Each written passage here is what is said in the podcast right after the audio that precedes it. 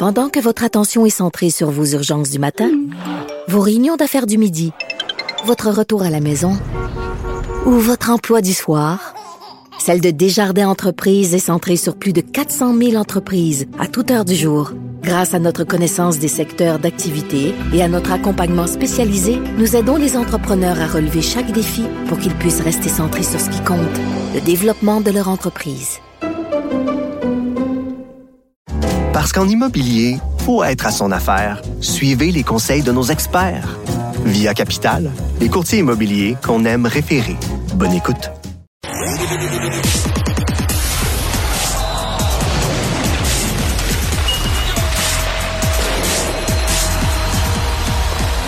Jean-François Barry, un chroniqueur pas comme les autres.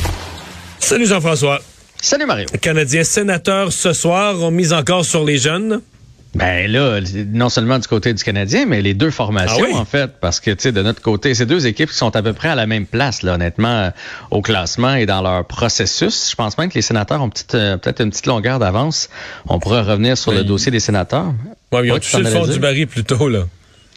Oui, puis je- je pense vraiment que du côté des sénateurs, si on les avait mieux entourés, on a un peu euh, cheapé, moi le dire de même, sur les vétérans. Puis on a laissé aller les jeunes, puis on les a pas bien encadrés. Puis là, ça fait en sorte que les sénateurs progressent un peu moins vite qu'on qu'on pensait. Euh, moi, je pense que ça aurait été important pour eux autres de garder quelques joueurs qui avaient l'ADN des sénateurs pour montrer la marche à suivre. Pour euh, C'est une longue saison, là. tu te promènes partout dans la ligue, euh, euh, puis de temps en temps, tu as besoin de, de- du grand frère à côté de toi. Mais ils ont des jeunes extraordinaires, là. Norris, euh, Studley, euh, Ketchuk, il y en a un méchant paquet, Batterson. Fait que si vous voulez voir une belle équipe en devenir, les sénateurs ce soir, ça va être du beau hockey. Mais, mais pensez qu'ils sont déçus de leur résultat parce qu'ils sont quand même dans le peloton de queue, les sénateurs. Euh, on a l'impression qu'il y avait plusieurs ingrédients pour peut-être pas être euh, pas l'élite de la ligue, mais c'est pas là, tu sais, mettons euh, faire des incursions vers le milieu du peloton. Ouais, ils n'ont pas eu la progression qu'on pensait qu'ils allaient avoir. Euh, c'est certain que les problèmes devant le filet, ça, tu sais. Ça, c'est Nomme-moi un bon gardien, je vais te nommer une bonne équipe et un bon entraîneur. Quand, quand ça, t'as t'as pas un bon gardien, fait que et l'absence de Thomas Chabot, Thomas Chabot qui est un des meilleurs défenseurs de la Ligue nationale à mon avis là, ben, je vous dis pas un top 3, mais il est dans- vraiment dans l'élite. Ça a été une année difficile pour lui, blessure après blessure, fait que tu perds ton ton général. Euh, Matt Murray a pas fait le, le travail devant le filet et on a laissé Ketchuk a manqué un peu le début de la saison, on a laissé les jeunes à eux autres mêmes. Fait que on a un Ouais. peu couru après. Si on avait solidifié le devant du filet, puis aller chercher un ou deux vétérans pour, euh, pour encadrer. Tu sais, t'as, t'as vu, je te donne l'exemple des vétérans, t'as vu ce qui s'est passé avec Trevor Zegras? Là? Non? Et, et- et- OK, Trevor Zegras a fait une autre Michigan. Dans un match contre les Coyotes, euh, contre les Ducks. OK? Puis là, ça a l'air qu'ils ont célébré bien fort après cette Michigan-là. Ça a irrité les vétérans des Coyotes de Phoenix, les Coyotes de l'Arizona. Puis à la fin du match, là, à un moment donné, euh, le, le gardien, c'était 5-0, je pense, pour les Ducks. Ça avait presque la rondelle euh, de, de, de gelée, ou en tout cas, elle était gelée. Puis Zegras a essayé de la prendre. Et là, les vétérans ont fait, OK, c'est assez. Et là, euh, ça a viré en foire. Là, puis en tout cas, il y a- c'était pas beau à voir, là, mais tout ça pour dire que, Zegras aurait peut-être hérité de, mérité d'avoir un bon vétéran à côté de lui pour lui dire, regarde là, là, tu viens des humilier en faisant une Michigan à 4-0. Calme-toi, c'est bien dit. puis, puis je dis pas que parce que là il y en a qui ont dit c'est ça que ça fait là ces moves là ça fait en sorte que on humilie. Moi je je- je veux dire Michael Jordan faisait des junk des junk euh, des voyons, des junk des dunks la, la, la tête à l'envers puis des 360 puis il y a personne qui est allé taper sa margoulette pour ça. Moi je, je, je pense qu'il y a sa place pour ça dans le hockey. Peut-être que la célébration qui suit a peut-être moins sa place. Bref les, je pense que on Moi, je réalise pense que pas ça, les C'est un geste à risque. Je me souviens de David Savard qui l'avait regardé faire. Puis je me disais, si moi, je suis défenseur, puis il arrive sur le coin du but la première fois, j'arrive pleine vitesse, l'épaule d'en face, puis il se protège pas parce qu'il est en train de faire le clown, puis il s'en souvient toute sa vie. là. Il leur fait plus. C'est son dernier avis, là.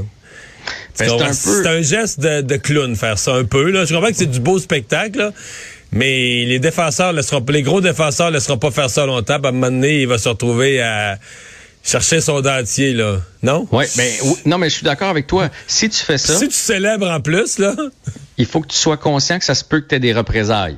Bon, est-ce qu'à chaque fois que quelqu'un fait se la passe entre les jambes ou fait de Michigan, on va y courir après et y arracher la tête? non, non, c'est pas la question. C'est que ça, c'est un peu Mais- spécial comme geste. T'arrives d'un avant en faisant le petit bouffon, là, avec ta, ta, ta rondelle sur la palette, mais je sais pas. Mais tu sais, tu sais, tu sais que je pense quand tu fais ça que tu as semé une petite graine de l'autre côté. Fait qu'après ça, tu tiens-toi tranquille. Ben pas tiens-toi tranquille, mais t'es pas obligé d'en rajouter avec des célébrations. Ouais, c'est ça. Fait, puis effectivement, le mot va se passer, puis à un moment donné, il va tourner le coin, puis il va y avoir quelqu'un qui va l'attendre sur le coin. Mais bref, tout ça pour dire que les vétérans, c'est important. puis, tu sais, je pense que le Canadien, euh, on, voyait savoir euh, coacher les, jeunes cette semaine. Ça, je pense qu'on on, est en avance de ce côté-là. D'ailleurs, parlant de vétérans, oui. Ton préféré revient ce soir.